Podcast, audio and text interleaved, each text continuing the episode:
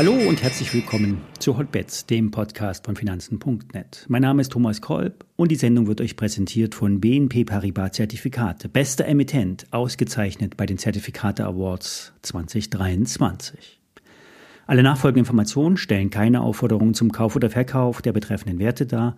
Bei den besprochenen Wertpapieren handelt es sich um sehr volatile Anlagemöglichkeiten mit hohem Risiko. Dies keine Anlageberatung und ihr handelt auf eigenes Risiko. Die Indizes steigen weiter an. Doch es gibt neben dem DAX auch noch mehr Bewegung im Markt. Gold steigt an, steht kurz vor der Marke von 2050, 2070. Würde hier der Breakout gelingen, würde der Goldchart einen starken Kaufimpuls bekommen. Experten gehen dann von 2800 bis 3000 Dollar pro Feinunze aus. Eine andere Bewegung ist im US-Dollar zu sehen.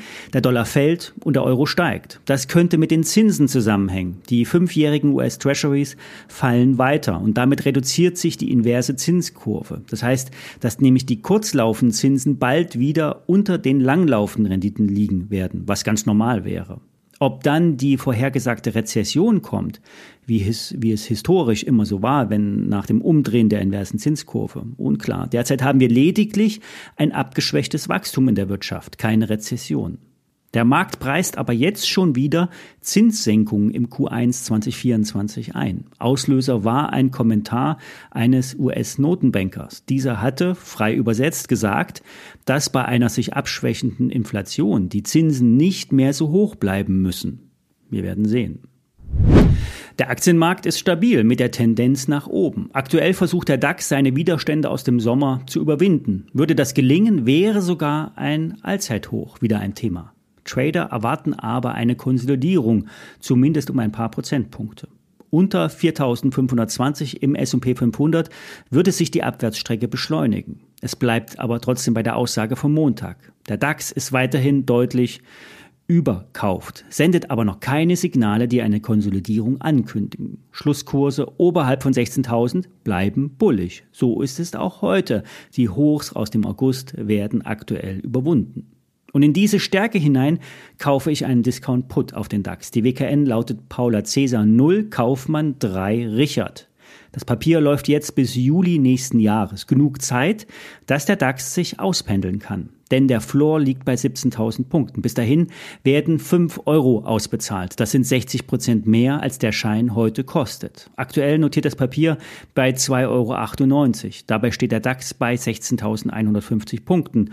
Und das Papier ist 6,6 Prozent im Minus. Das bedeutet, dass das Papier sich mit einem sechsfachen Hebel bewegt. Wie der DAX. Das Papier hat aber keine K.O.-Schwelle. Man kann also längere Strecken damit spielen oder auch aussitzen.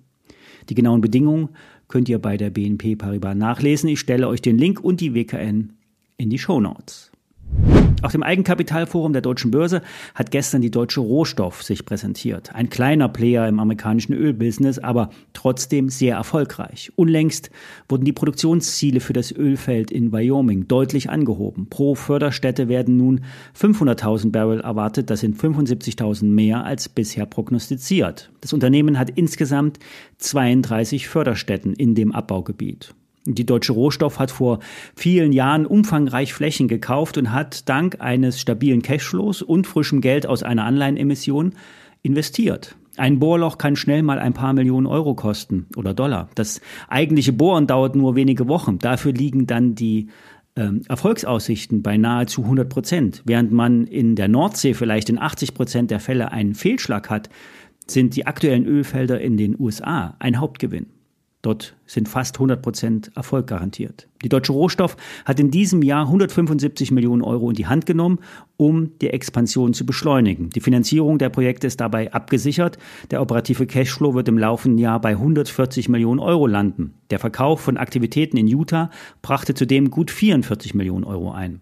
Und die Deutsche Rohstoff bringt nun mehr Kontinuität ins Geschäft. Der Öl- und Gasanteil beträgt 90 Prozent. Andere Rohstoffe wurden zuletzt herunter priorisiert. Die Nettoverschuldung beträgt nur 80 Millionen Euro. Im nächsten Jahr soll ein Betriebsergebnis von mindestens 130 Millionen erreicht werden. Bei einem Ölpreis von 85 Dollar sogar bis zu 165 Millionen Euro. Die Investitionen werden sich also zeitnah auszahlen und der freie Cashflow deutlich zunehmen. Kursziele von 40 Euro werden hier aufgerufen. Das KGV beträgt ungefähr drei, einen der günstigsten Aktien auf dem deutschen Kurszettel. Soweit für heute. Bis Freitag.